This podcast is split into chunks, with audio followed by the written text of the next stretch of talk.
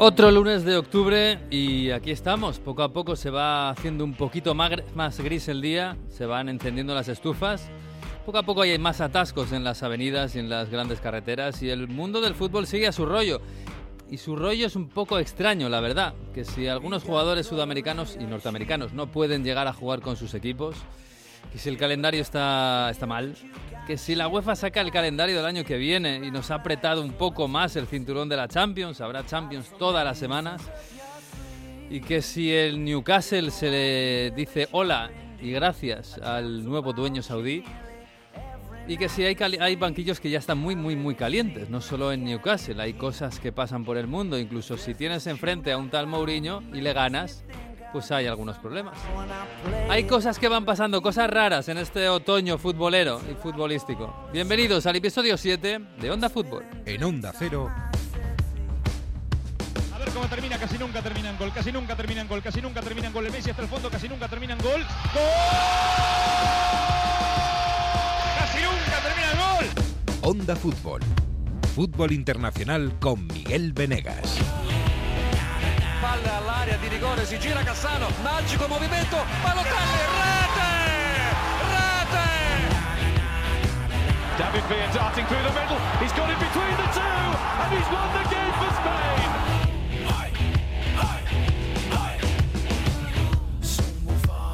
Pues sí, parece mentira, el fútbol está arrancando casi eternamente y ya nos acercamos al invierno y bueno, y a la Navidad. Uy, la Navidad, la Navidad. Habrá luces por algún sitio. Jesús López, muy buenas. Hola, ¿qué tal? Muy buenas. El hombre que ¿Por qué me preguntas a mí cuando hablas de luces de Navidad? Sí, porque me he acordado de Vigo. Me he acordado, habrá cosas ya por allí, ¿no? Habrá norias y cosas, ¿no? Sí, eh, ya están en ello desde, vamos, desde el verano están montando. no da tiempo, sino. El hombre, Jesús, el hombre que baila por la, por la frontera del Brexit permanentemente. Debe ser complicado esto, ¿eh? debe ser complicado. En fin, Mario Gago, muy buenas. ¿Cómo estáis? Hola. Bien, ¿y tú? ¿Cómo están los Alpes? Bueno, Bien, bien, bien. ha sido una semana un poco ajetreada, pero muy bien. Ha vuelto el fútbol, ha vuelto la polémica. Y ha vuelto Mourinho a Italia muy tranquilo. No hemos tenido. Yo me esperaba ayer por la noche unas declaraciones incendiarias, algo. Pero ha llegado el momento casi en que, claro, tenemos tan interiorizado el personaje de Mourinho que, aunque Mourinho no haga nada, no, no, haga, no, no la monte ni, ni salga a rueda de prensa cagándose en nadie, hay lío. Y, no sé, no, nos da hasta morbo, ¿no? Que haya problemas y que haya polémicas en los partidos donde está Mourinho. Ya, pero es un nuevo Mourinho, un nuevo Mourinho mucho más tranquilo. Luego lo analizaremos, pero sí, sí. Yo esperaba ayer que se formase, bueno, el Mourinho del Inter es el que el que sale haciendo el gesto de las esposas y esas cosas, ¿no? Pues eso, hombre, algo de polémica hay, un poco de lío, mostrando los tres dedos a la afición de la Juve siempre hay, pero bueno, bastante tranquilo para lo que podía haber sido. Mm. Oye, esto de, esto que ha pasado este fin de semana con los sudamericanos, ¿cómo se ha vivido en Inglaterra y en, Italia? Porque bueno, aquí ya sabéis que hemos parado, hemos parado algunos, algunos equipos con muchos sudamericanos, como el Madrid o el Atleti, por ejemplo, que van a jugar Champions, no han jugado. Es el único país en el que ha pasado esto. Eh, bueno, en Inglaterra, Jesús, no es que haya muchos, muchos sudamericanos, pero bueno, hay algunos. El, sábado vimos al, Liverpool sin los brasileños, el, también al Manchester City sin, sin Gabriel Jesús y sin el portero. No sé si se ha vivido con cierta tranquilidad o, un pequeño escándalo, porque a mí, bueno, a mí me parece que seguimos con este calendario absurdo que tenemos y que, y que no caben las cosas. Sí, pero vamos, normalidad absoluta en el sentido de que, bueno, pues eh, los jugadores estaban, no han tenido que hacer cuarentena por eh, que se les ha dado esa famosa excepción por parte del gobierno y aparte de ahí, bueno, pues el entrenador que ha considerado oportuno eh, los ha puesto y el que no, no, pero no se han cambiado partidos de fecha ni nada por el estilo. Mm. Eh, ahí están, se han jugado todos los partidos, toda la jornada. ¿Pero ha habido enfados? Pues ¿Ha dicho algo Klopp que suele decir cosas? Pues no que yo esté al tanto de que haya dicho algo especialmente interesante. Eh, mm. pues no han podido jugar. De hecho, pues por ejemplo, eh, se me ocurre que Martínez ha jugado, los, los brasileños en general no han, no han jugado la mayoría, Pero bueno, yo creo que con no tener que hacer cuarentena, yo creo que los entrenadores se dan por satisfechos, la verdad, visto el lío que hubo en la última convocatoria. Con tenernos para el miércoles ya, ya preparados y, y, adaptados y sin jet lag, yo creo que mm. están se dan poco un canto en los dientes. Bueno, los de Liverpool a, en Madrid, ¿no? Aterrizaron directamente a Madrid. Dijeron, bueno, si jugamos en Madrid el, entre semana contra la el Atleti, pues casi que se queden allí.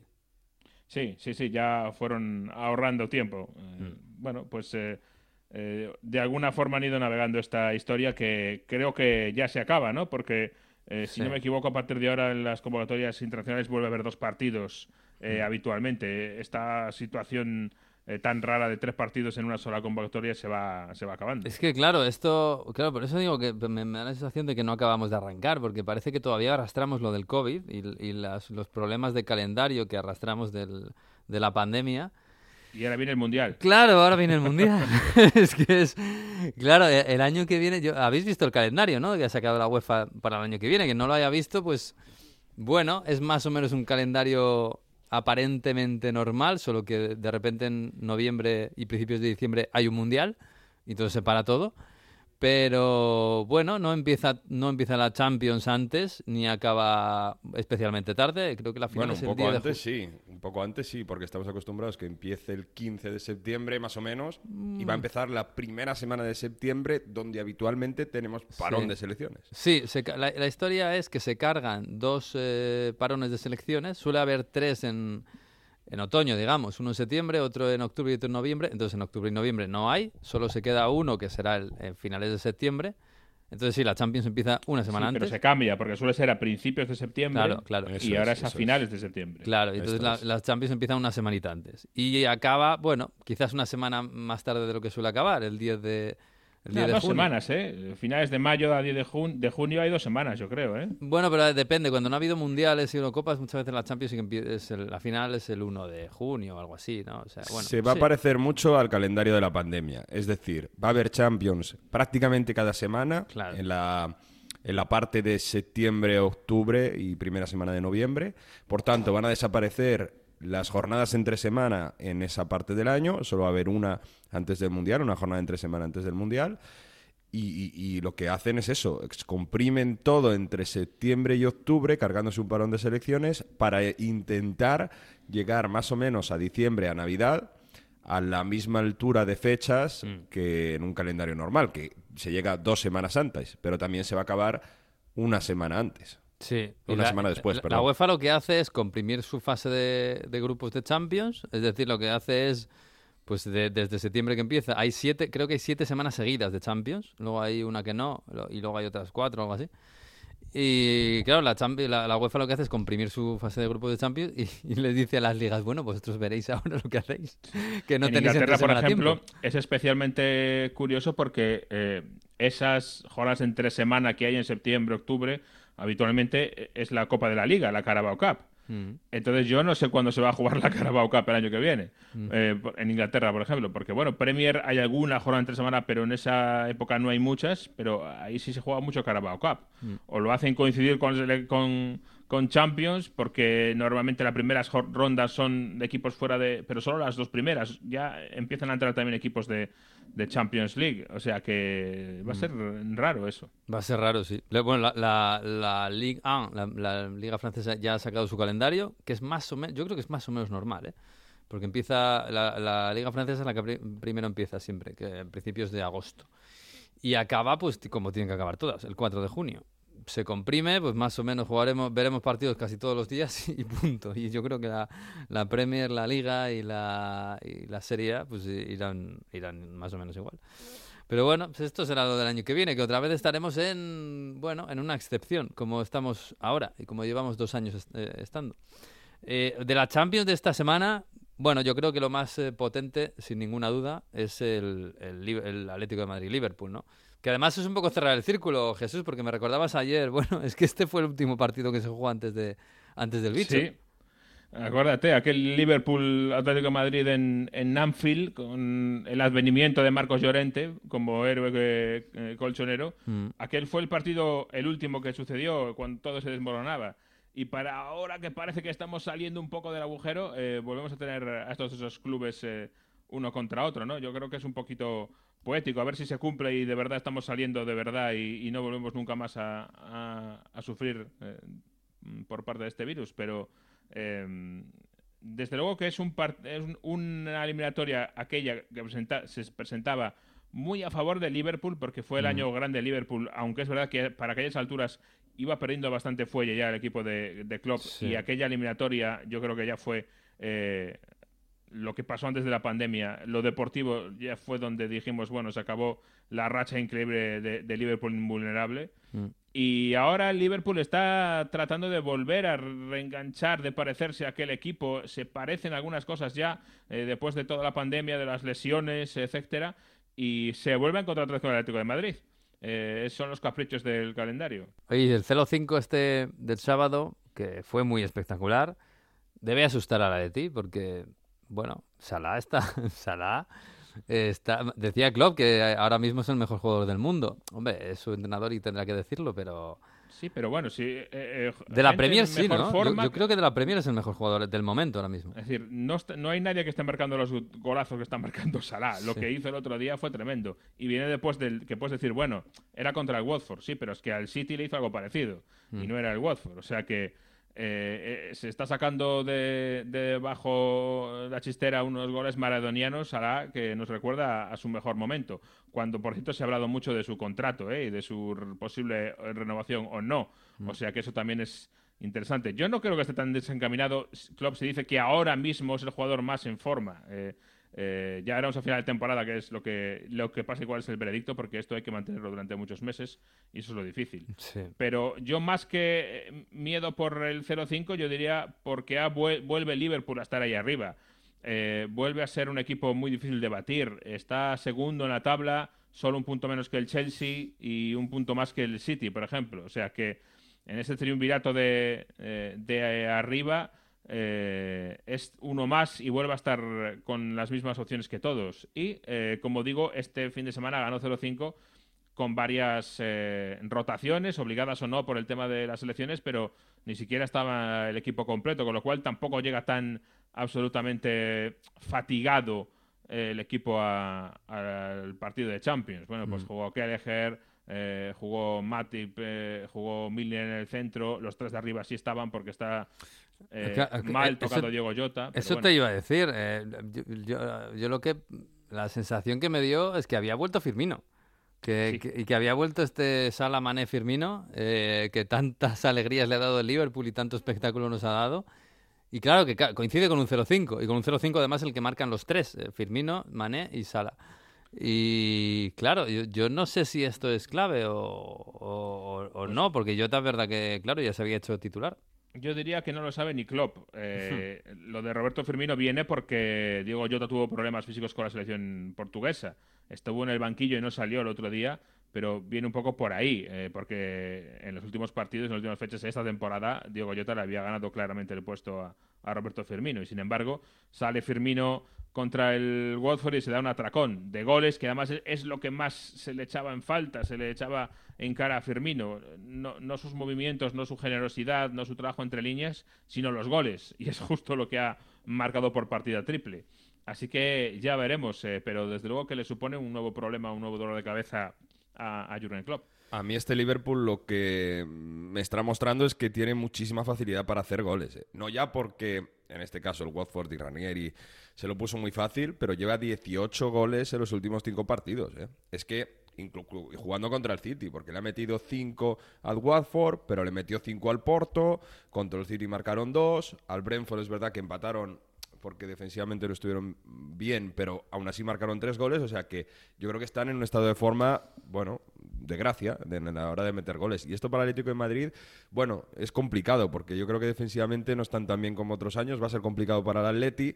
Mm. Aún así, yo me espero un Simeone que, intente dejar el menos espacio posible para que corran Mané, Firmino y, y, Salah, obviamente. y además que el Atlético de Madrid me da, la, me da la impresión de que le vienen bien estos, estos equipos y equipos grandes. Al final lo pasa peor contra el Leipzig o contra el Salzburgo que contra, o contra el Porto. O contra el Porto, sí, que contra estos equipos. Bueno, la verdad es que es, un partido, es un partidazo, ¿eh? Y a ver si el Atlético de Madrid está a la altura, da su buena versión y vemos un partido grande, grande, porque, porque es verdad que el Liverpool está volviendo. Oye, otro, bueno, otro de los partidos que tenemos, en teoría, importantes, es el París-Leipzig. Tenemos a Manu Terradillos por algún sitio de Europa. Hola, Manu. Bonjour, hola, ¿qué tal? ¿Cómo estáis todos? estamos muy bien, que bien se te oye. Me dijiste, me dijiste, llámame, voy a estar dando un paseo por Villarriz y, me diste mucha envidia. mucha, mucha envidia. Pero no, estás de camino, ¿no? Estamos, estamos de camino, sí, hemos retrasado un poco todo. Entonces estamos, de hecho, ahora rumbo a San Sebastián. Ay, qué bonito, y esta noche aprovecharemos para comer allí y esta noche dormiremos en Biarritz. Ay, qué bonito. Vais a comer en San Sebastián y dormir en Biarritz. Mal sitio, mal negocio. Ah, mano Así que si tenéis alguna, alguna sugerencia... Eh... Y todo, y todo saliendo desde Valencia, eh, que no tiene nada que envidiar a Biarritz, hombre. Con, la, Valencia, con el Cristo del Otero. Efectivamente, la catedral, que es la, la, bella desconocida, la llaman, porque bueno, los expertos dicen que es espectacular, pero pues oye, Valencia no tiene tanto turismo, entonces la, la mm. llaman así. Eh, bueno, bueno, joder, qué envidia, de verdad, todo, qué bonito. Hay que salir, hay que viajar, hay que viajar, es bonito. Oye, el, el, el París, eh, te, voy a, te voy a preguntar ahora, pero antes de nada, Mario Gago, experto en icardismo y guandanarismo. eh, y también... que no sea demasiado experto, ¿eh? que eso es complicado. y también cierto consumidor de un poquito de, de, salseo. Yo creo que le gusta, yo creo que le gusta. A ver, vamos a ver. ¿Qué ha pasado con Icardi, Mario? Cuenta, yo no, no me he enterado al final de la cosa. Tampoco me importa demasiado lo que les pase en lo personal, pero claro, esto, tiene, esto afecta a lo deportivo. Vamos a ver. Eh, durante la semana hemos visto un post eh, en redes sociales de Banda Nara que, mm, bueno, eh, asustaba un poco porque decía, otra familia que te has cargado por ser una pi ¿De, dónde viene todo esto? Bueno, pues eh, la prensa del corazón en Italia, bueno, en Europa yo creo en general, ¿no? Porque es un fenómeno que lleva, que lleva toda Europa y sobre todo Argentina, ha desvelado que Mauri Cardi no ha debido ser todo lo fiel que debería, después de tatuarse a su mujer en el pecho, por cierto. Y eh, una chica que se llama China Suárez, una actriz de 29 años argentina, debe estar entre medias. Bandanara ha cancelado todas las fotos que tenía con Icardi. Eh, además de poner este post, y de repente vuelve a Milán. Eh, la prensa del corazón le ve por Milán. Y ahí, bueno, eh, pasa como. Bueno, esto se ha roto la pareja. Ayer por la tarde-noche, post en redes sociales donde Bandanara y Cardi salen juntos de nuevo y hay corazones ahí en medio. O sea que parece que se ha juntado todo, se ha, se ha, arreglado todo. pero entre medias, claro. Están, estratégicamente puestos, pero vale. sí, sí. que en una foto, en fin, digamos. Eh, en todo esto, Mauricardi, claro, no está en París. Así que, eh, bueno, pues parece que este tema sentimental ha afectado al fútbol. Vamos a ver. En teoría, Wanda Nara y e Icardi eh, han roto. Icardi se ha ido a Milán.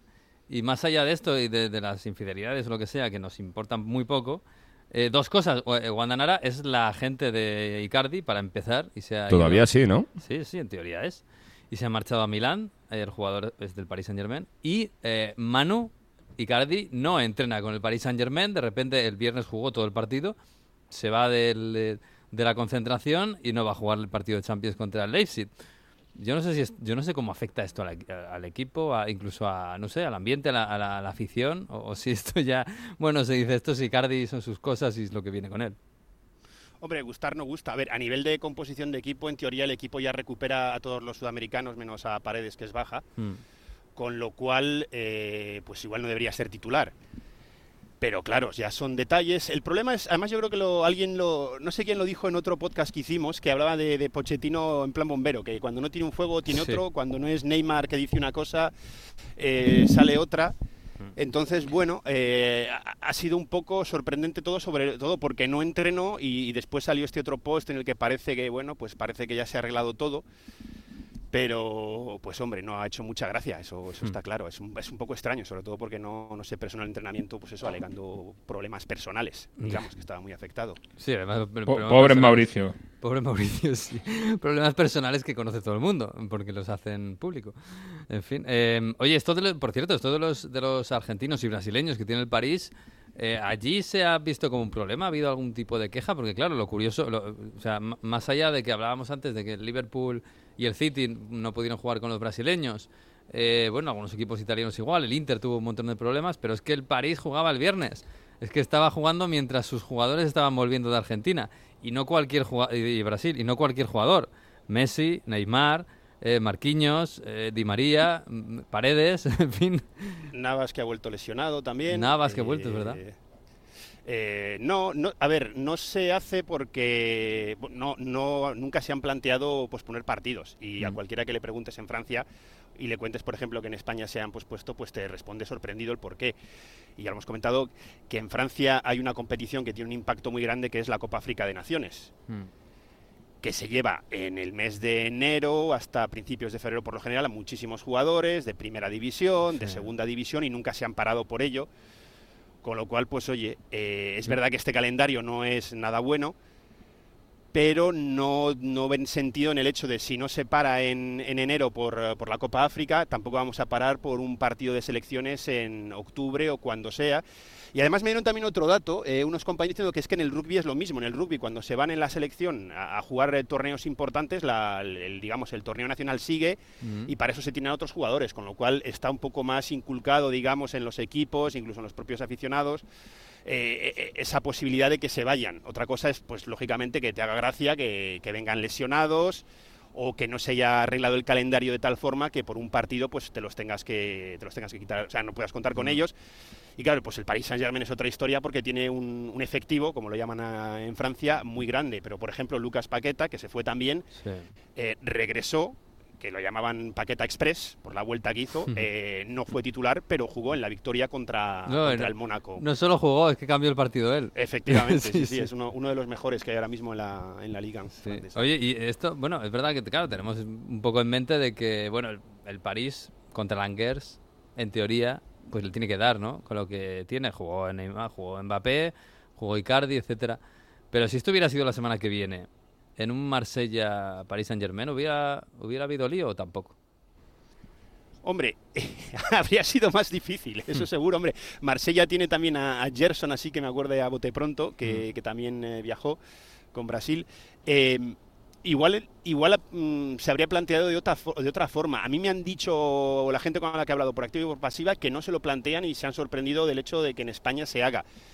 Eh, si toca un partido grande, hombre, a lo mejor si se ponen de acuerdo Marsella y París Saint-Germain es otra historia. Mm. Em, si hubo un equipo, creo que fue el Lens, me parece, pero te hablo de memoria, cuando fue el primer parón este, cuando hubo tres partidos, mm. como que lo evocó porque perdía jugadores eh, y dijo, oye, a lo mejor podríamos, pero no le hicieron ni caso literalmente la, la, liga, la LCP, ¿no? la Liga de Fútbol Profesional Francesa, eh, no le hizo ni caso. Otra cosa es, pues yo creo que sí, claro, se juntan París Saint-Germain y, y Marsella, que es pues el partido más grande yo creo que puedes tener ahora mismo en cuanto a, aficionados, a, ¿no? a, que sea lo más llamativo, a lo mejor se plantearían, pero mm, por el momento es que me han mirado, incluso te diría hasta raro cuando les he dicho, oye, ¿y no os planteáis parar un partido porque, oye, faltan tantos jugadores? Me he dicho, ¿para qué? ¿Por qué? Pues haber estudiado, claro, sí, sí. sí, sí, fíjate que hay muchos... Pero es que solo pasa en España esto, Sí, ¿eh? sí, solo pasa en España. Solo pasa en España porque no sé por qué nos hemos... Eh, engorilado con esto, pero vamos. Sí, es más, y yo tengo amigos que son de, pues, de Alavés, por ejemplo, y dicen, bueno, pues, pues si tú has fichado a un futbolista argentino que va con la selección porque es muy bueno, muy bueno, te ha gastado una pasta, pues asume las consecuencias. Si tú eres el Alavés que no va a fichar a ningún jugador internacional, pues mira, esa, bueno, es, esa, pequeña, esa pequeña ventaja.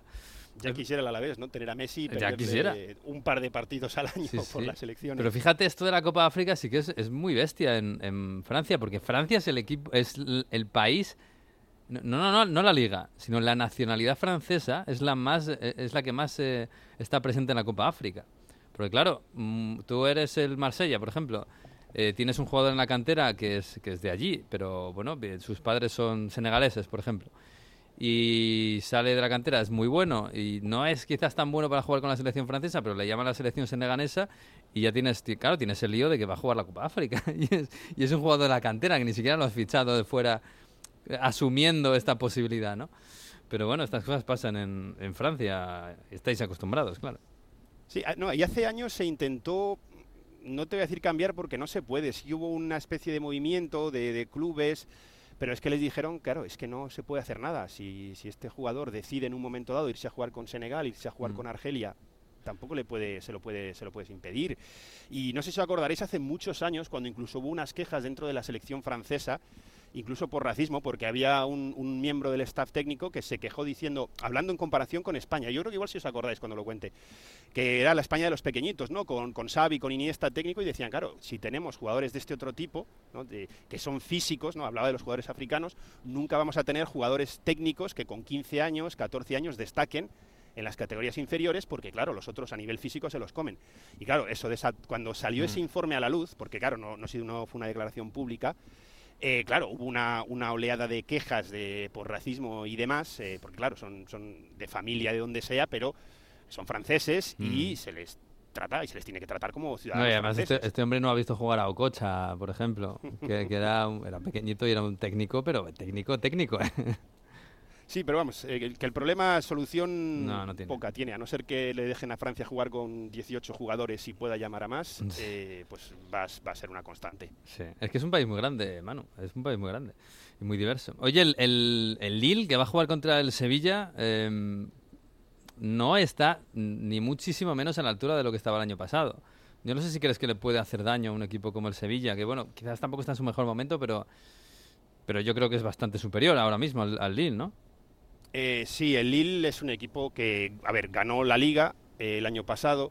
Milagro. Eh, sí, sí, sí, con, con Goltier, que es el, ¿no? en Goltier We Trust, ¿no? el, mm. bueno, considerado por muchos el mejor entrenador francés, que, mm. que se fue.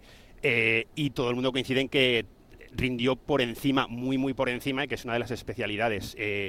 Este año se han traído a Gubernec, que es un entrenador que estuvo a punto de fichar antes por un equipo de segunda división y, mm. que al final acabó en el, en el vigente campeón. Em, yo creo que es un equipo que está en caída, o sea, no, no hay mucho más que decir. Eh, es un equipo que está en caída y que no y que no va no es un no es un rival ni en Europa ni en, ni en ningún sitio. No, no le veo capacidad para para allá de a lo mejor algún partido suelto, pero no creo que vaya a tener mucho recorrido. Pues, oye, esto de que Galtier eh, nos llamaba mucho la atención el año pasado, cuando acabó la temporada Galtier le hizo campeón al Lille, lo que se supone, y automáticamente se marcha del equipo y se va al Niza.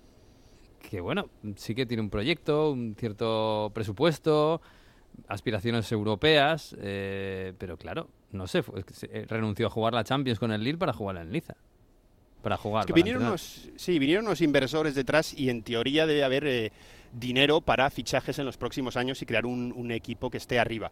Entonces yo creo que esa fue una de las decisiones. Yo creo que incluso él mismo vio que, bueno, lo que había hecho con el Lille, pues un poco lo que hizo Mourinho con el Inter, ¿no? Yo creo mm. que te das cuenta de que has sacado todo lo que con el Oporto, ¿eh? O con el Oporto. Has exprimido el equipo al máximo eh, y pues no vas a poder crecer tampoco mucho más porque no hay recursos financieros y sin embargo pues en, el Niza en principio sí le dan esa oportunidad a medio plazo de, tener una mayor inversión. Hmm.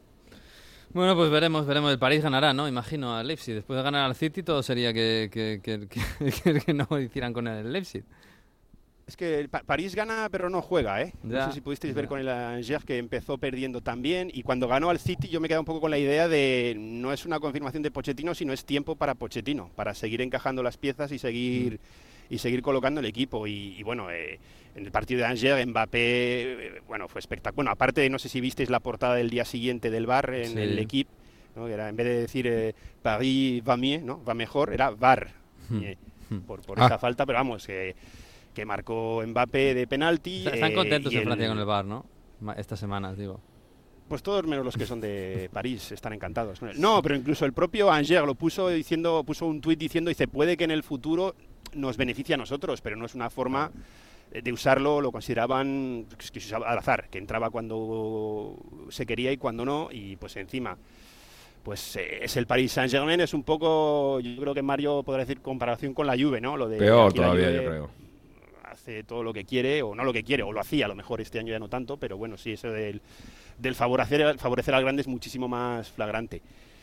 Pero hombre, debería ganar, ¿no? Digo yo. Si no, pues no sé para qué te traes a Messi y compañía. Eh, no, pero la, victoria contra el City les vino muy bien, ¿eh? Porque no lo veían nada claro. No lo veían nada, nada claro. Y después de, empatar el primer partido, bueno, no es lo mismo tener cuatro puntos que tener dos. O imagínate haber perdido con el City en el Parque de los Príncipes y tener uno solo después de dos jornadas. No, y moralmente, ¿eh? que ese fue el primer partido grande que jugó el, el, París. Eh, el siguiente, bueno, no sé si llamarlo grande, pero desde luego en Francia lo es, la semana que viene contra el Marsella. Ahí, yo tengo esperanzas en el Marsella, que dé un poco de villa, vidilla la, a la liga francesa. Lo que pasa es que el Marsella es un poco un tiro al aire. Tiene que remontar todos los partidos, siempre hay algún lío, siempre es todo agónico. Sí, bueno, oye, contra el, eh, contra el Lorient ganaron 4 a 1. No sé si habéis visto las imágenes de, Longoria, el presidente celebrándolo. Sí, qué grande, Como, eh, increíble. Y ese, pues igual un poco como el. Porque llevan cuatro partidos sin, sin ganar. Eh, creo que su, dos derrotas y dos empates, me parece. vamos, llevan cuatro partidos sin ganar seguro, tres de Liga y uno en, uno en Europa. Y pues les ha venido también muy bien, digamos, el poder cambiar la dinámica antes del llamado clásico en Francia, que bueno, eso luego también habría que verlo, mm. eh, lo del concepto de clásico en, Francia, pero les ha venido muy bien, por supuesto que les ha venido muy bien, y bueno, pues sobre todo Payet jugó de, maravillas, echó el equipo a, las espaldas y, están ahí arriba, se han, se han vuelto, digamos, a ver, no a enganchar o reenganchar al tren de arriba, porque el Paris Saint-Germain ¿no? es la locomotora y los vagones van bastante más atrás, pero bueno, les ha venido bastante, bastante bien de cara a ese, a ese clásico del próximo fin de semana. Bueno, pues lo veremos. Vamos a ver cómo está el París, porque tenemos eh, ciertas ganas de ver cómo funciona Messi en, ese equipo, con Neymar, etcétera, en partidos grandes como el del, el del City. Un abrazo, Manu, ¿eh? y buen viaje. Muchas gracias. Eh, sigo abierto a cualquier tipo de consejo sobre San Sebastián para comer. ¿eh? Un abrazo a todos. Un abrazo, chao, chao. Un abrazo el pulpo, el pulpo de San Sebastián. El pulpo de Sebastián, no, hombre, el pulpo, unas, cocochas de Sebastián. Y Biarritz, chips. Qué bonitos Biarritz, eh, madre mía. Pues sí, tenemos una bonita Champions esta semana y tenemos que hablar de muchas cosas que han pasado este fin de semana y que están pasando en el mundo del fútbol. Sí, hay que hablar del Newcastle.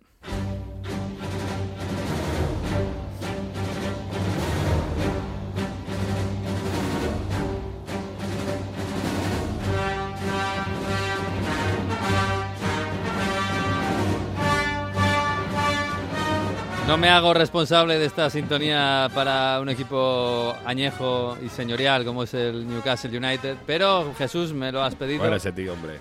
Me lo has pedido, pues oye, aquí está. La marcha imperial.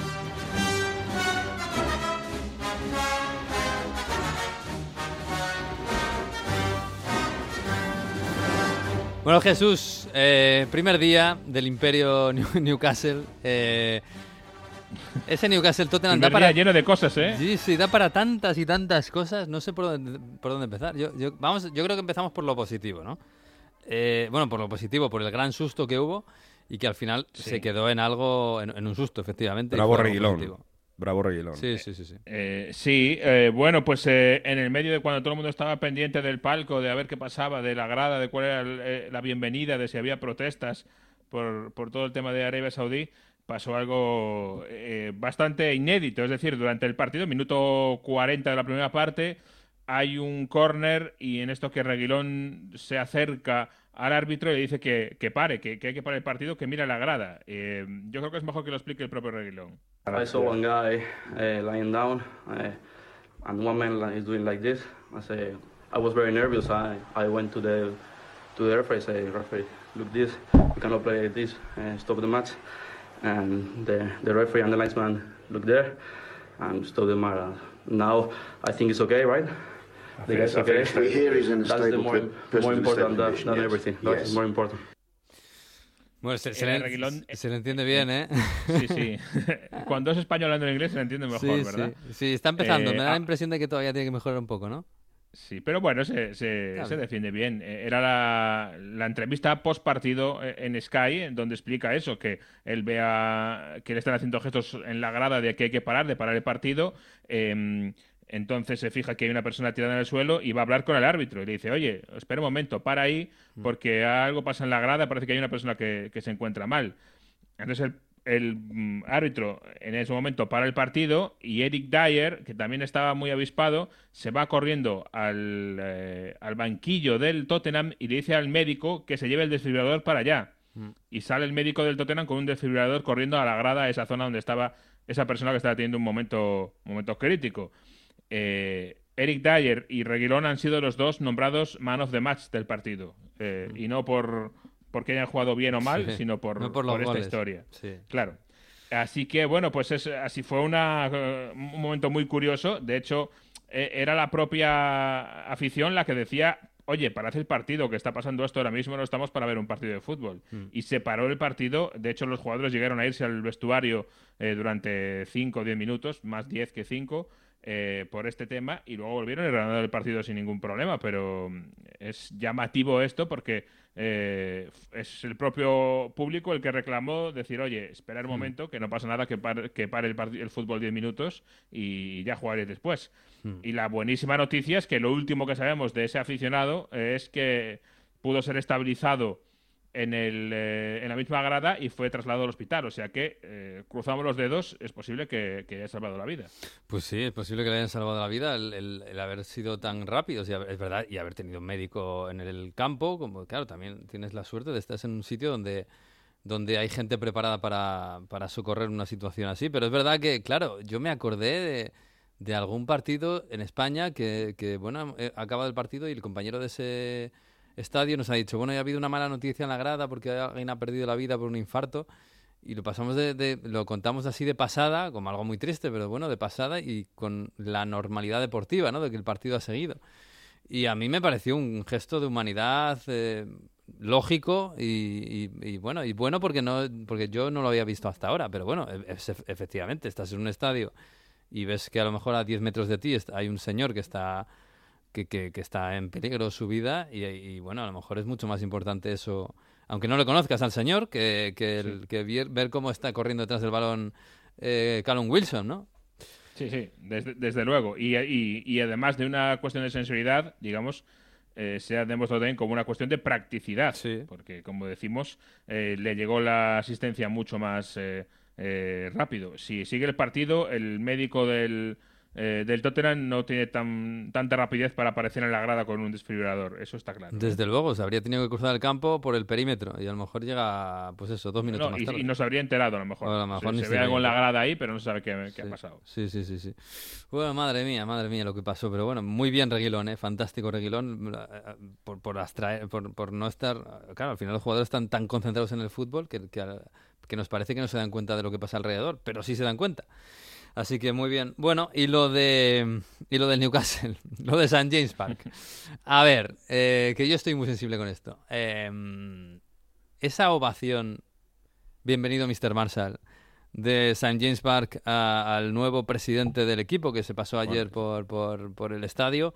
Y no solo la ovación, ¿eh? la cantidad de aficionados vestidos de jeque que Sí, los aficionados vestidos de jeque, o sea, a mí me pareció todo unas imágenes un poco terribles. Yo no sé si es generalizado, yo ayer le decía a Edu, a Edu García en, el Radio Estadio que, bueno, entiendo que también tiene mucho que ver que el, odio y el hastío con el anterior dueño, con Mike claro, Es que eso yo creo que es una de las grandes claves de esto. Claro, porque eso en eh, España no, no, se, no llega, porque no, no se sabe, pero claro, llevaban tanto tiempo con un enconamiento así que yo no sé si es más eh, de por fin nos hemos librado de este o, o más vienen los árabes con todo el fajo de billetes.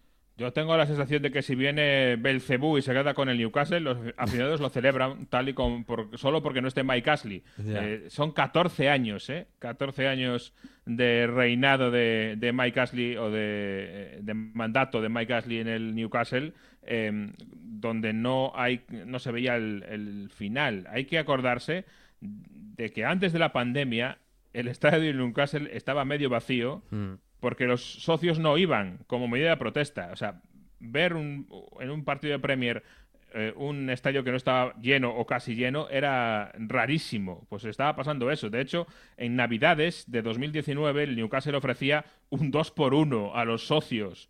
Eh, una entrada gratis a los socios para llevarse a alguien para tratar de, poblar un poco la grada, porque estaba así de vacía, para no tener ese, ridículo que era ver las gradas despobladas. Eh, o sea que esa era la situación, digamos, del Newcastle, el hastío generalizado. Y como este tema de, la oferta de los saudíes también llevaba muchos años, muchos meses, un par de años eh, coleando, se veía como la única salida posible de eso. Eso por un lado. Y luego por otro, pues hay gente que obviamente está, con, eh, está preocupada por este tipo de cuestiones. Esta semana Adam Crafton en The Athletic sacaba un artículo fantástico sobre los derechos de, los, eh, del colectivo LGTBI en, en Arabia Saudí, que como podemos imaginar no eh, son muy respetados. todo lo contrario, hace algún, alguna narración, algún caso realmente espeluznante. Mm. y luego está como digo, esa parte que está preocupada. Ayer había una furgoneta con una eh, con una, un recordatorio de Yamal Khashoggi que estaba eh, aparcada delante del estadio. Pero claro, un del Newcastle también mira el Manchester City mm. y dice, hombre, aquí el Manchester City lleva años celebrando ligas, ha ganado el que más ligas en la última década y tampoco es que estén en, estén en manos de, una gente buenísima. Y sin mm. embargo, pues aquí nadie dice nada y ellos están celebrando las ligas y la Premier League y son campeones de muchas cosas y ganan todos los partidos. Entonces, claro, eso también, el conocimiento del aficionado también yo creo que hace mucha, mucho daño, ¿eh? Mm. Porque dice, bueno, si, si pasa con otros, que pasa con otros también. Y ganamos nosotros. Ya.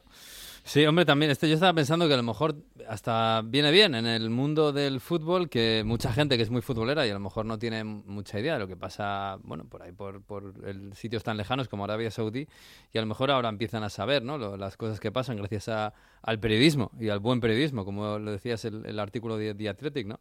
Eh, aquí hemos, aquí eh, tampoco estamos para presumir, quiero decir que la Supercopa de España se va para allá.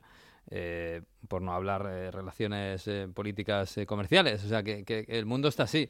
Pero es verdad que, que, ver a la afición, a, algunos aficionados, con, con, el pañuelo de jeque y con pancartas de hemos recuperado el, el club y tal, pues hombre, es verdad que, no sé. La gran diferencia, Miguel, es que está dentro un Estado. O sea, es un fondo de inversión y es un Estado entero, no es un grupo de inversores como el Manchester City. Pero, que, yo, ahí, yo ahí no, yo sí que no lo entiendo. Quiero decir, no. ¿Qué, más da que sea? Yo creo que son varias formas de, de, enmascarar, pero con el City pasa igual. Eh, son varias formas de enmascarar lo que hay. Eh, no creo que haya una gran diferencia, ¿eh?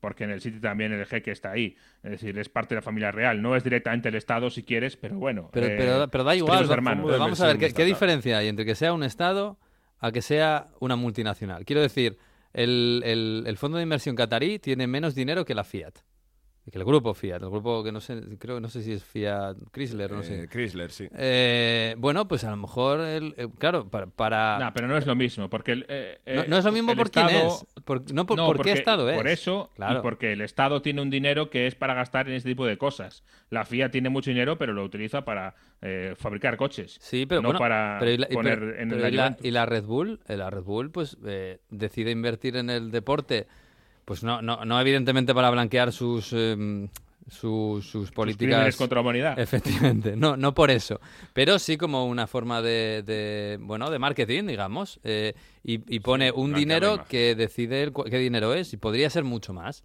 podría ser mucho más porque y yo no sé si tiene más dinero que el fondo del Manchester City.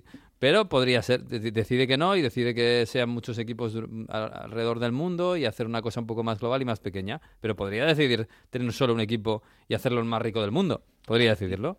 Y tampoco es lo mismo porque eh, a la hora de competir por otros patrocinios no es, no es una competencia leal, porque no es lo mismo que vaya Red Bull a buscar un patrocinio de eh, Etihad Airways que, que vaya el jeque del City a buscar un patrocinio de Etihad Airways. Claro, pero porque es suya la empresa. Claro, claro. claro, todos los Emiratos, pero la, Pero bueno, ¿cuál es, el, ¿cuál es el patrocinador de la camiseta de la Juve? Sí, hombre, claro, pues la empresa Jeep, que pertenece al mismo... Pues efectivamente, que es otra empresa diferente, pero de, cuya dueño es el mismo. grupo empresarial. Sí, sí, pero yo digo que aquí la diferencia es que al estar dentro de Arabia Saudí y este príncipe que, siempre ha crecido, bueno, con que dicen que, tiene muchísimas aires de grandeza y que es, eh, bueno, que siempre quiere las cosas como, como él quiere, ¿no? Y da igual la forma de hacer. Es el contexto también que tienen entre Arabia Saudí y Qatar, que, hay esa guerra esa guerra mm. fría, si queremos decir, que por eso se alargó tanto la entrada del Newcastle en el, eh, de, de, este príncipe en el Newcastle, ¿no? Por los derechos de Premier League. Y parece que, bueno, esto es prácticamente una respuesta para ir contra el Paris Saint Germain y, decir, bueno, pues ahora voy a hacer lo que has hecho tú en el París, pero lo voy a hacer eh, mucho más grande porque somos Arabia Saudí y os vamos a quitar la Champions. Yo, yo, yo lo veo por ese um, mucho más peligroso por eso, ¿no? Porque es una rabieta de un príncipe que, que mete dinero del Estado, que es lo que decís, bueno, que, para mí es diferente y que sobre todo entra en un contexto de prácticamente entre dos países que, hemos comentado aquí en Onda Fútbol, que, se llevan a matar por tema de derechos, por tema de venta de, petróleo y demás, y lo están llevando al fútbol. Esto es para mí bastante preocupante. Sí, pero yo insisto, yo creo que lo preocupante no es que sea un Estado.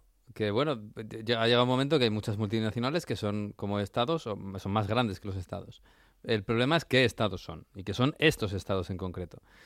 Y hay, evidentemente, y que utilizan el fútbol para, digamos, para blanquear, para hacer una, bueno, para, para mejorar su imagen de cara al exterior, porque tiene una imagen bastante complicada. Ese es el problema. Otro, el tema de cuánto dinero tiene uno y cuánto dinero tiene otro, pues eh, yo insisto, si, si llega aquí, si llega Google o Apple y decide comprar un equipo de fútbol, pues va a ser el equipo más rico del mundo, si quiere Google o quiere Apple. Y habrá un montón de conflictos, porque hoy en día tienen todo el mundo empresarial global está muy entrelazado y hay muchos conflictos. Me parece complicado escapar a eso. Muy complicado. Y el problema, al final, para mí por lo menos, el problema es qué Estado es el que está detrás. Si fuera Uruguay, no habría ningún problema. Si fuera Suiza, no habría ningún problema. El problema es que Uruguay sería un problema para los uruguayos también. Si acaso, claro, porque ellos dirían, oye, ¿qué hacemos invirtiendo no en esto? público claro. dinero privado tampoco. Sí, ¿eh? efectivamente. Pero quiero decir que, que, si lo decidieran entre todos, pues oye, pues no habría ningún problema. El problema es que es Arabia Saudí y es Qatar. Son dictaduras donde los derechos humanos están mucho más que en, juicio. En fin, oye, esta, esta charla, tenemos que hacer un especial de Newcastle, de verdad lo digo. Eh, yo creo que Pero en Newcastle. En New... oh, eso sería maravilloso. Hay que hacer un especial del Newcastle en Newcastle. Llevo años queriendo viajar a Newcastle y no va a ser complicado. pues nada, hombre, si nos escucha desde aquí la cúpula de Onda Cero, dejamos el, mensaje. Sí, o, o, Yasir Al-Rumayán, que es el nuevo presidente, que, no, sí, sí, que, no, que nos inviten. Vamos a utilizar tweets para esto. Eh, yo creo, vamos a ver si mañana... Bueno, Edu Esteve también, eh, que Uy, Edu, Edu está encantado, eh, está deseando que le, que le lleven para allá. Que digo que vamos a ver si mañana, mañana es martes, ¿no? A ver si mañana nos podemos conectar a, Twitter, a Twitch, perdón, o mañana, el jueves, y empezamos a hacer charlas así más tranquilas sobre temas como este, como el de Newcastle, que da para mucho. Y a ver si, si vemos un poco de luz, porque es un tema muy complicado, ¿eh? muy, muy complejo. Por em, cierto, que el que los que más ha rajado ha sido Klopp, ¿no? De los entrenadores de la Premier, porque he visto ahí declaraciones y, y Klopp ha rajado, porque ha dicho directamente que esperaba que la Premier League hiciese una declaración oficial sobre esto, ¿no? Y que, obviamente, eh, está preocupado porque el dinero viene de gente que no respeta los derechos humanos. Hmm. Sí, un poco lo que, lo que estaba diciendo yo, que al final el la procedencia del dinero, más que... Más que más que otra cosa. En fin, eh, eh, Jesús, por cierto, eh, el Newcastle sigue teniendo el mismo entrenador. Llevamos una semana diciendo que van a echar a, Bruce, pero... Sí. Y de momento, pues no sabemos nada. Claro, es que se ha hablado de tantísimos. Ahora, claro, con el Newcastle, lo que pasa es que han estado ya eh, en la picota Antonio Conte, José Mourinho, Brendan Rodgers, eh, en fin, y no, y no, ha estado el propio Jurgen Klopp, no sé por qué, pero es, el siguiente que aparece. Bueno, o sea, lo primero que se habló fue de Lampard y, de, ¿Y quién era el otro? Que yo decía, madre mía, vais a ilusionar mucho a la gente. Sí, para este viaje no hacía falta Claro, es que... Y, y luego escuché cosas serias, eh, digo. Eh, Ragnick también. Eh, sí, Que parece que bueno, son cosas que suenan a, posibles. Claro, evidentemente llevarse a Club ahora, incluso a Mourinho, eh, que puede que esté encantado de la música, pero ahora mismo no, no parece muy, muy posible. No, no, no parece nada posible en, mitad de temporada. Que, que, por cierto a Steve Bruce creo que le tienen que dar 10 kilos, ¿no? Que yo decía, pobre, pobre hombre que está ya, está ya en el sabe que está en el paro en cuanto le den al botón, pero bueno, también pobre hombre se va a llevar todo el mundo que tiene conexiones en, el, en ese club decía que se esperaba que este fuera el último partido de, de Bruce. Eh, de hecho, eh, al acabar el partido le preguntan al propio interesado por su futuro y dice que no tiene ni idea. Mm. Es decir, que no lo sabe, que a ver qué pasa. O sea, que ni siquiera él fue capaz de decir, me voy a quedar seguro porque el equipo va bien y, aquí estamos. No. lo ha podido decir eso. O sea que ahora mismo, con esta gente nueva, con Amanda Stavely, que es la, cabeza visible del grupo eh, gestor del Newcastle, vamos a ver qué es lo que, es lo que ocurre. Eh, de momento, el pronóstico oficial sigue siendo eh, cambio de entrenador pero ya veremos. Bueno, pues De momento se ha hablado mucho de este tipo de cosas y ni se ha, ni ha venido Mbappé, ni, ni ha venido Antonio Conte, no, no ni tampoco Romario ha vuelto al fútbol para jugar en el Newcastle. O sea que vamos a ver. Ni se espera, ni se espera. Oye, pues a lo mejor está libre Solskjaer dentro de nada, ¿no? Bueno, llevamos esto llevamos diciéndolo mucho tiempo, ¿eh, Jesús? Sí, a ratos. ¿eh? eh hemos, eh, esto es un péndulo. Es o el Ole at the wheel y lo cantamos y qué maravilla que esté Ole con nosotros, o Ole out es trending topic en Twitter durante toda la tarde. Eh, ahora mismo las expectativas del United han subido por, por, la plantilla que tiene y por el buen año que hizo el año pasado, todo hay que decirlo, y eso significa que las exigencias para Solskjaer también son más grandes, y eso puede ser un, un, problema. Al final, vamos a ver qué es lo que sucede la próxima semana, pero eh, yo creo que todo empezó a torcerse mucho para eh, Solskjaer cuando resulta que hay un eh, luchador de artes marciales ruso que fue a ver al United en un partido y de forma aparentemente eh, inocente, claro, como después de hablar con eh, el bueno de Ares Ferguson se da una importancia y lo sube en su, en su Instagram, ¿no? Oye, mira, un vídeo en el que se me ve hablando con Ferguson. Pero claro, en el vídeo se escuchaba lo que estaban diciendo y lo que decía Ferguson era esto.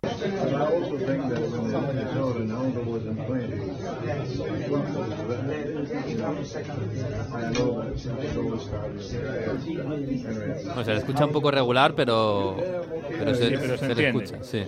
Estás diciendo, Ferguson, eh, lo que pasa es que tienes que tener eh, jugadores como Ronaldo titulares. Recuerda que el último partido antes del parón, Ronaldo fue suplente y mm. no le fue bien.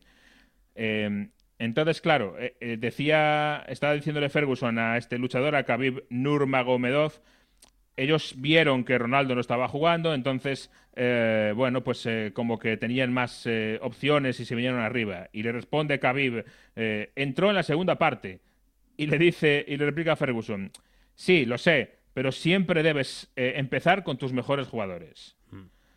Entonces, eso, sin querer, es un torpedo a la línea de flotación del el bueno de Ole Gunnar Solskjaer. Esto pasó antes del parón, donde se empezaron a calentar los eh, los ánimos. Después del parón, otra vez eh, el equipo vuelve a no convencer eh, esta semana, vuelve a alejarse un poco más de la cabeza de esos tres de que decíamos de cabeza. no fue un mal partido, pero al final acabó perdiendo ante el Leicester. Así que otra vez tenemos problemas gordos para Ole Gunnar Solskjaer.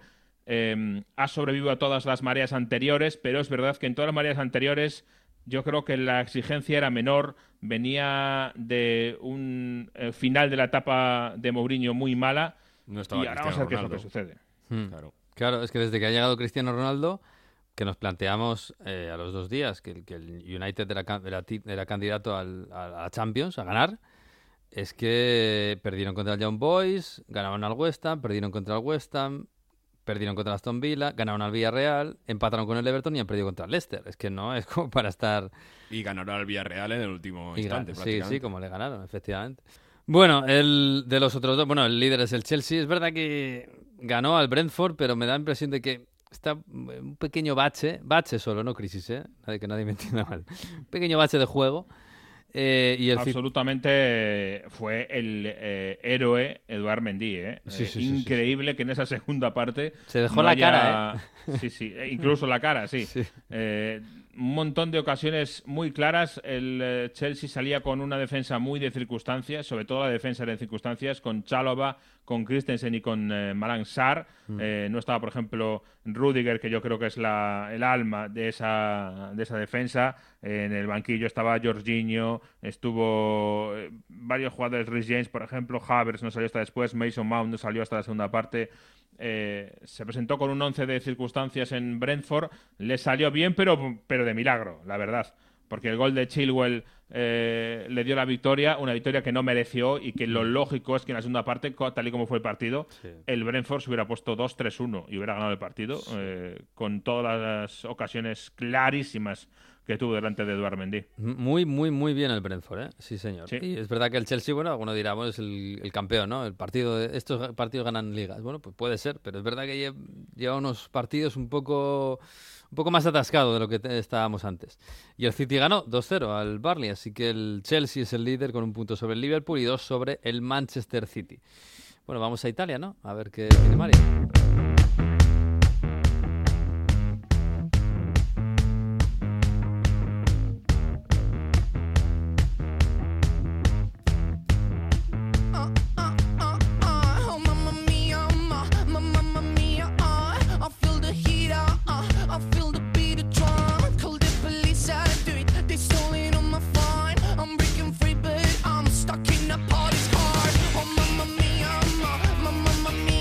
Bueno, Mario, esto italiano no parece, ¿eh? Pues es italiano, porque proviene de Maneskin, los ganadores de Eurovisión y de Sanremo, que es mucho más importante. Y ha sacado nueva canción y esta es Mamma Mía, nueva canción que sale este fin de semana para todo el mundo.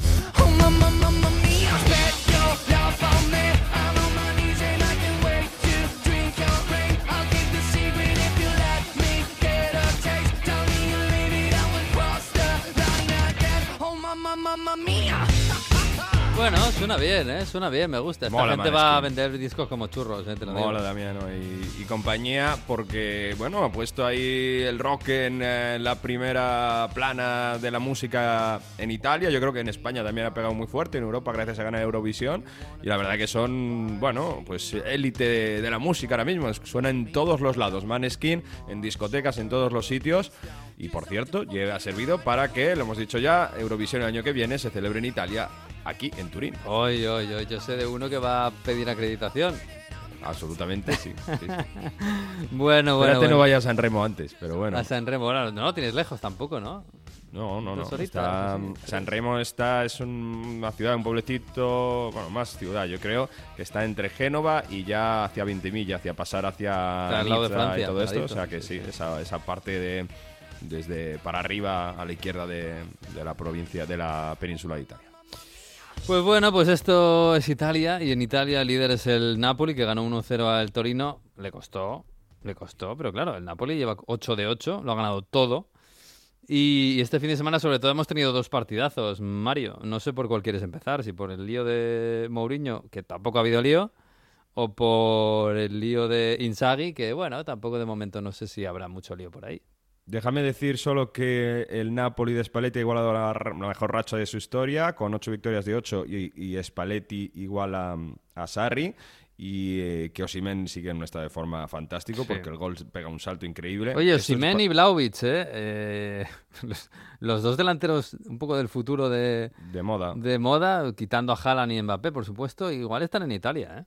Mm, eh, eh, muchos problemas el año pasado, pero si está bien, es determinante. Pega un salto para el 1-0, que, es tremendo. Y el Napoli, a pesar de que le salen cosas mal, porque Insigne vuelve, a fallar un penalti, le anulan un gol, este es el partido que normalmente a un Napoli de otros años no hubiese pasado el 0-0, porque todas las desgracias le pasan y no acaban ganando. Bueno, pues si encuentras a un Osimen, te sirve para ganar. Así que bueno, mucho ojo al, al Napoli.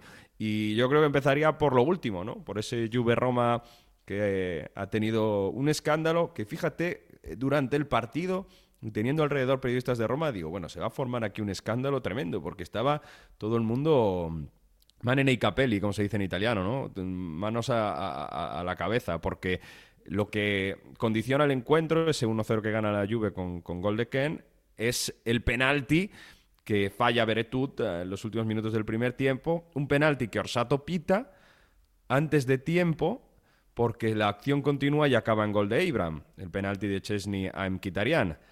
Claro, la regla dice, la ley escrita arbitral dice que en un penalti no, hay ventaja, se puede dejar para que continúe la acción y si la, la acción continúa y hay gol, pues se puede conceder el gol.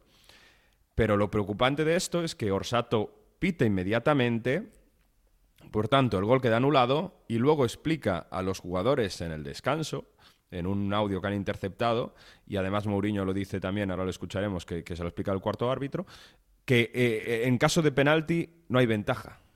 Y esto es algo que va contra la ley. O sea, que Orsato no se sabe las reglas del fútbol, o las sabe y está mintiendo deliberadamente a los jugadores en el campo. Y esto, bueno, al final pensamos que Mourinho iba a hacer una mega polémica de esto, pero bueno, eh, salió a rueda de prensa y dijo esto.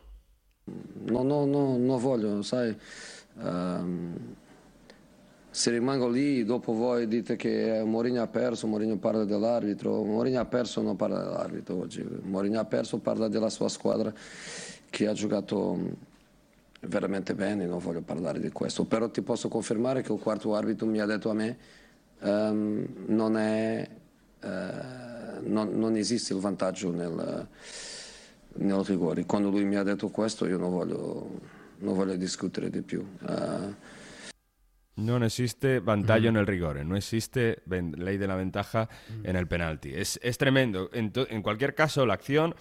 Es verdad que, es verdad que no hay, ayer lo explicaba Andújar, no hay en teoría ley de la ventaja en el, en el penalti, como hay en las faltas. Quiero decir, no se puede dejar y, y luego 5 o 10 segundos después volver atrás. Pero si es justo inmediato, que es lo que pasó, porque es que no ni yo creo que no hay ni un segundo desde que hay penalti a que remata, porque es que ahí el penalti justo es cuando remata Abraham. Ahí es cuando se les pide a los árbitros que aguanten un, momento por si la acción es inmediata, que es lo que pasa en este caso. Y ahí es lo que falla Orsato, que tiene que aguantarse, pues eso, nada, dos segundos, a ver si, si el balón sale a la portería y entra, que es lo que pasa. Hay más eh, cosas dentro de esta acción. Empieza el, el línea, levanta la bandera por fuera de juego. Por tanto, yo creo que esto también eh, eh, influye a Orsato. En línea levanta la bandera, pero la acción continúa, hay penalti y entonces Orsato eh, pita el penalti inmediatamente, sin darse cuenta que el balón acaba en Abraham y marca gol. Pero es que además, en Quitarían cayendo, toca el balón con la mano y es, lo que a lo que se aferran los aficionados de la Juventus. Consideran que en Quitarian, aunque cae involuntariamente, pone las manos hacia adelante porque está cayendo, porque Chesney le ha derribado, hace un gesto con la mano. Si veis alguna repetición eh, de primer plano se ve un poco como mueve un gesto la mano mínimamente para pasar el balón a Abraham.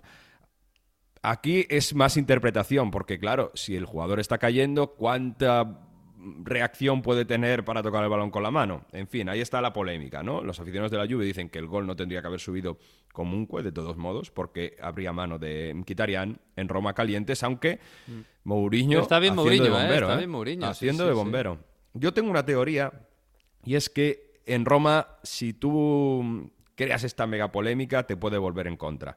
Roma es una plaza, es un sitio donde sabemos, ¿no? Con todas las radios, todo lo que cómo se vive el fútbol si tú montas una polvoriera, como se dice, ¿no? Si tú montas un escándalo, esto te puede venir al final contra, ¿no? Si te vas y rajas. Y es algo que en Inter sí que podía hacer. Todos acuerdan a Mourinho con eh, el gesto de las esposas mm. después de, una decisión arbitral en contra. Si tú haces eso, bueno, le puede venir en contra. De todos modos, es que habéis escuchado la parte cómo está Mourinho de, de calmado, porque incluso insultándole todo el partido los aficionados de la Juve, bueno, sí, al final del encuentro sí que sacó los tres dedos diciéndolo del triplete, lo hizo mínimamente algunos aficionados, pero no fue el Mourinho fuera de sí que a veces nos esperamos. Y, de hecho, cuando también le preguntamos en rueda de prensa después del partido sobre los insultos y sobre el gesto del triplete, pensábamos que iba a hacer alguna declaración polémica contra los aficionados de la Juve y en vez de eso dice esto.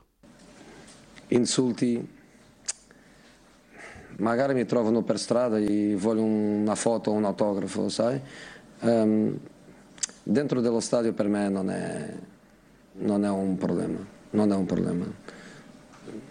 Sicuro, se mi trovano lì mi, mi vogliono un autografo una foto, non è, non è un problema. La gente che si diverta e, e già sta, non è un problema.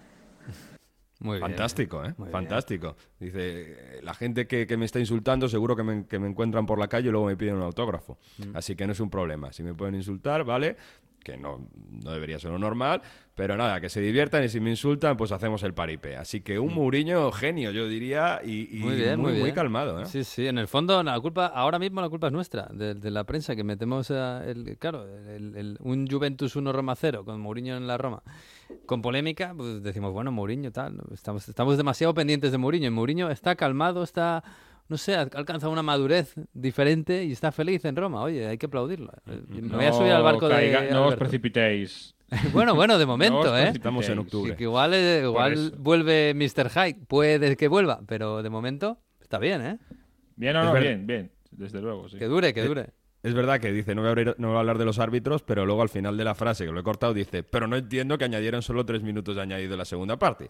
pero bueno. Ay, bueno, bueno, bueno Eso no se puede ver. ya, sería hilar, muy fino. En cuanto al partido, es verdad que la Roma probablemente no merece perder, no solo por el penalti, sino porque las ocasiones que tiene, con una Juve que ya sabemos que es mega alegriana, corto muso, es hmm. decir, que solo vale el hocico para ganar la carrera y para ganar el partido tercer 1-0 consecutivo, al Chelsea, al Torino, a la Roma, dos líneas de cuatro, cuando mm, para, para estar muy cerca y evitar, eh, digamos, eh, los ataques rivales y salir al contragolpe. Cuando tiene el balón, ayer eh, De Siglio subía mucho y se convierte en un 3-5-2, por tanto, ha desenterrado del baúl de las propuestas a Allegri lo que le sirvió en 2017 y De Siglio que, que lo hizo muy bien en asistencia para un Moisken que anota después de una carambola, porque tira Bentancur un balón que se iba fuerísima y le cae a Moisken casi sin querer y anota el gol. Pero bueno, ganar así también vale.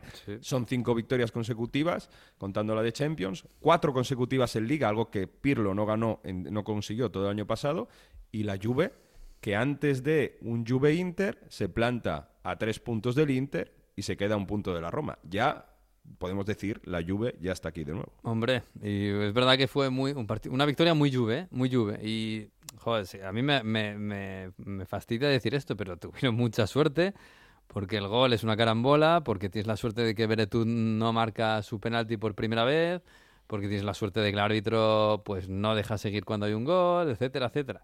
Pero ahí está la Juve. Oye, habrá que habrá que decir que esto es, también es obra de Allegri. Corto muso, pero lo consiguen poco a poco. Oye, ¿y el, ¿y el Inter qué? Porque 3 a 1 perdió contra el Lazio. Es verdad que un partido muy complicado en teoría, porque claro, no, no tienes a tres de tus delanteros que acaban de llegar de un viaje eh, transoceánico. Em, tienes, bueno, un once de circunstancias, pero es verdad que tienes una plantilla muy grande y juegas contra un buen equipo que es la Lazio. Y te gana. Mm, con todo esto, Mario, y, con el Napoli que lo gana todo, y con el Milan que lo gana casi todo yo no sé si hay un poco de run run en el Inter, porque damos como favorito al Inter, pero el Inter ya va perdiendo demasiados puntos.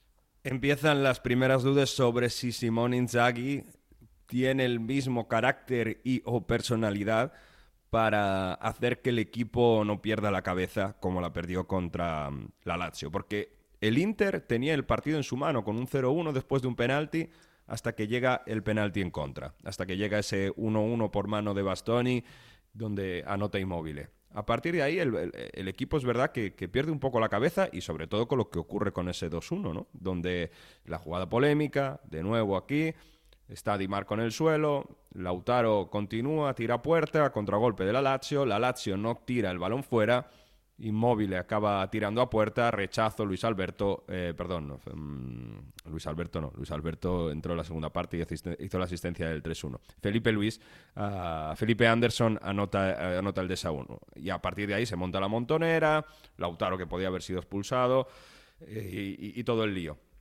Piden que la Lazio hubiese tirado el balón fuera, pero es que además lo que se quejan también, sobre todo los del Inter, es no solo que no hayan tirado el balón fuera, que eso lo hace la Lazio. Eso es voluntario. Claro, y lo hace la Lazio además ¿eh?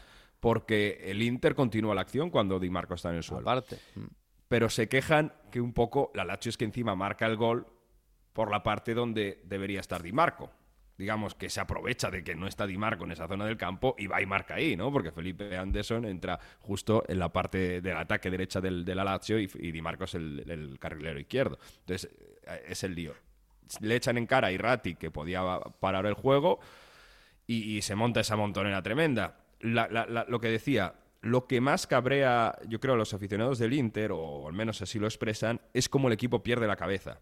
Porque, ok, eh, la has liado permitiendo que la Lazio te marque así, pero a partir de ahí se va, eh, los jugadores del Inter se van del partido. Y lo dice el propio Simón Inzaghi, que aunque otro bombero en vez de echar fuego y, polemizar sobre esta acción, fijaos lo que dice.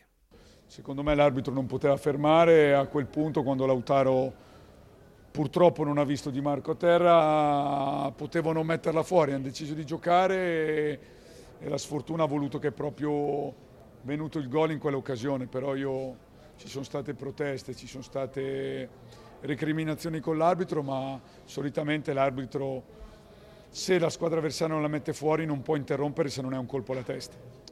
Pues muy bien.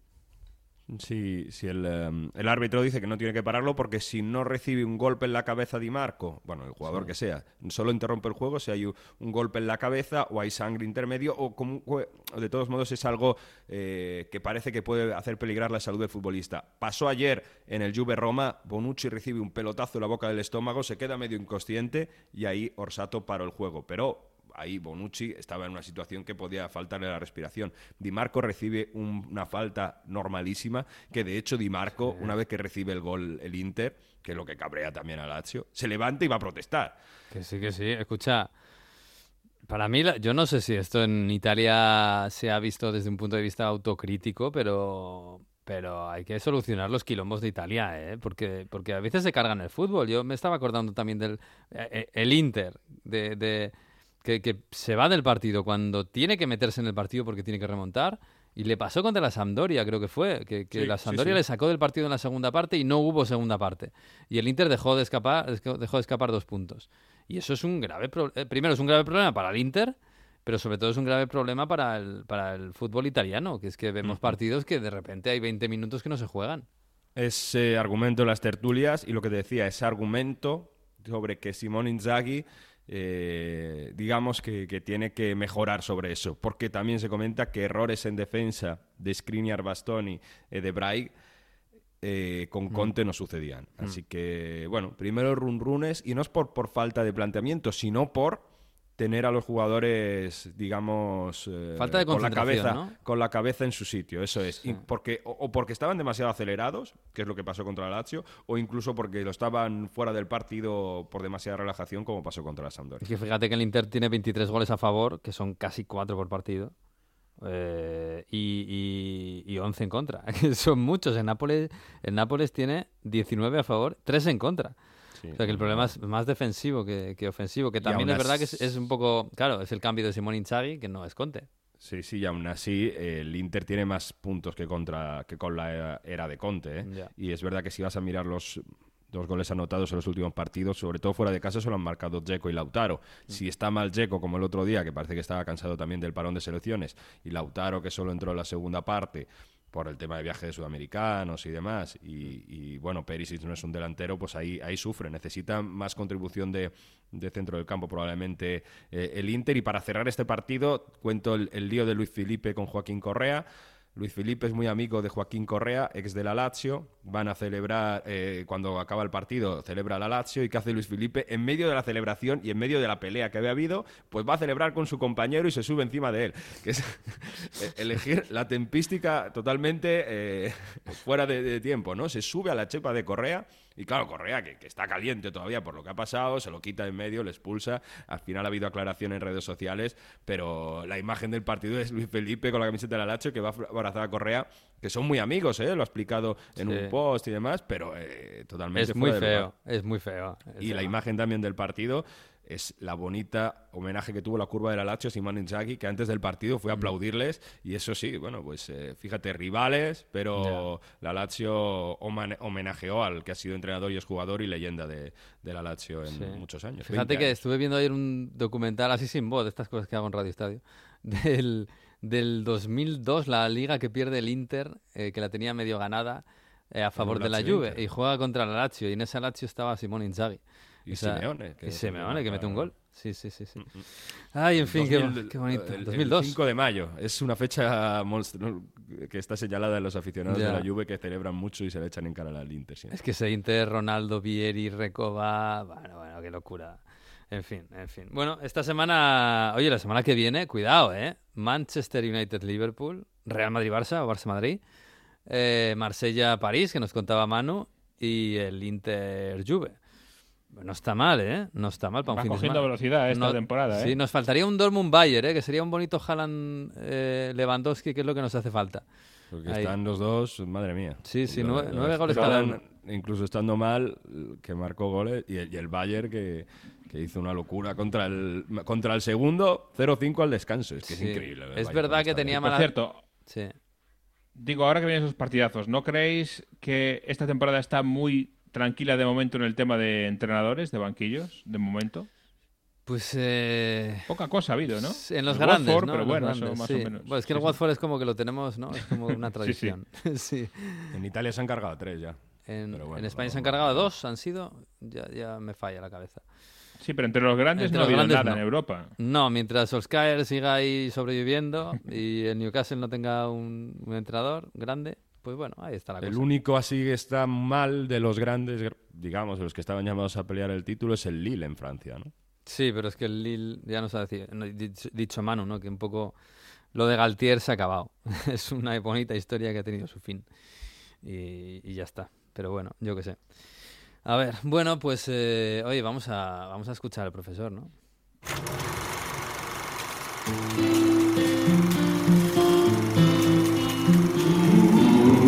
Porque sí, llegado a este punto del programa llega Víctor Gómez, el profesor, el autor de los cuadernos de Heródoto, que viene aquí a, bueno, a ilustrarnos sobre la historia del fútbol y sus cositas y un poco de cultura, ¿no? Vamos a escucharlo. El pasado programa hablamos de camisetas, historia y colores, el significado sagrado que tienen para el hincha. Sin embargo, llevamos unos años en, que esto, en esto que se ha bautizado como el fútbol moderno, en que todo vale con camisetas, colores, escudos. Este año ya se desató la polémica con la marca Puma, quienes en su idea de marketing alejado del fútbol entendió que era normal presentar camisetas sin el escudo del club. Olympique de Marsella, Valencia, Milan o Man City juegan con el logo de Puma bien centrado en el pecho y grande, pero sin el escudo, la insignia principal de un club. Imaginen que van a besar el, escudo de su club amado, pero no lo encuentran. Que se lo pregunten al joven Mubuskaya del Fenerbahce, que marcó un golazo, quiso besarlo, pero no lo encontró. Este fin de semana se da una vuelta más. El Napoli ha jugado con una camiseta en homenaje a una celebración como es la de Halloween, que como todo el mundo sabe es una fiesta de origen napoletano, muy arraigada en el sur de Italia, sobre todo en su versión más americana de calabazas, telarañas y disfraces. Obviamente nótese la ironía. Aunque el club no es la primera vez que deja sus colores y su historia por el marketing, sino recordemos aquella camiseta de camuflaje de hace varias temporadas. Con un diseño parecido de telas de araña y muy cerca del concepto americano de camiseta mercantil, encontramos la camiseta de Spider-Man de 2004 del Atlético en Madrid, cuando la elástica colchonera se convirtió en, un parecido a los anuncios de la cartelera y a los estrenos de Hollywood. También tenemos esa publicidad patria, aunque es verdad que con el matiz de la representatividad de las tradiciones y la vinculación con su gente y empresas locales. Los ejemplos son la camiseta del pulpo y de la cerveza del Lugo del 2015 gracias a su patrocinador, y la camiseta de pata negra de los jamones de Guijuelo del 2015 también. Una más es la que se lleva el premio en errores y que contaré la historia completa en el próximo día, pero es del mes de octubre y es el mes sagrado para la Alianza Lima, todo por su patrón, el Señor de los Milagros. En este mes juegan de morado y suelen tener siempre una camiseta conmemorativa cada temporada. Pues bien, unas temporadas atrás Nike presentó la nueva camiseta de, Alianza Lima con un tono de color totalmente equivocado, alejado del morado. La fecha de fundación mal, en vez de 1901 pusieron 1910 y el nombre de su patrón sin la virgulilla de la ñ y se leía Senor de los Milagros. Como veis, toda una serie de errores para el hincha. Pero si de errores hablamos, no quería cerrar este capítulo sin recordar la camiseta de la Fiorentina de 1992, ya Batistuta con su pecho y mangas decorados con esvásticas nazis. La camiseta tuvo que retirarse y el club tuvo que pedir perdón. En fin, sacrilegios totales para el hincha. Por favor, clubes, marketing, marcas, respete, colores, historia y camiseta. Uy, pues no lo había escuchado yo y, nos ha tocado la fibra este tema. ¿eh? Se cabrea, ¿eh? Sí, sí, sí, sí. Yo creo que tenemos que hacer un... Esto también es un tema para Twitch, ¿eh? Para hablar un día tranquilamente de las camisetas y aberraciones que vemos cada vez la más. La camiseta del pulpo me parece extraordinaria. Pero bueno, pero yo solo, yo solo perdono, digo. Tampoco es, yo, yo eso lo entiendo, ¿eh? Y además es marketing, un equipo pequeñito como el Lugo, como el Guijuelo, que además, bueno, sí que forman parte de la cultura de allí y tal, tiene un, tiene un sentido. Pero lo de. Es verdad que lo del Napoli con, con Halloween. 19 de octubre, madre mía. Yo ni me, ni me había dado cuenta y estuve viendo ahí el partido de Napoli. En fin, chicos, que nada, pasadlo bien, ¿eh? que tenemos semana para hacerlo. Disfrutad. Buena semana, buena Champions. Buena Champions. Goodbye, Chao, chao, chao. Nos marchamos hasta la semana que viene, que hablaremos de esos clasicazos que tenemos el próximo fin de semana. Sí, señor. Sí, disfruten del fútbol que hay esta semana, que hay mucho y buenísimo y adiós. ciao, ciao, ciao, ciao, ciao, e questo è il fiore del partigiano.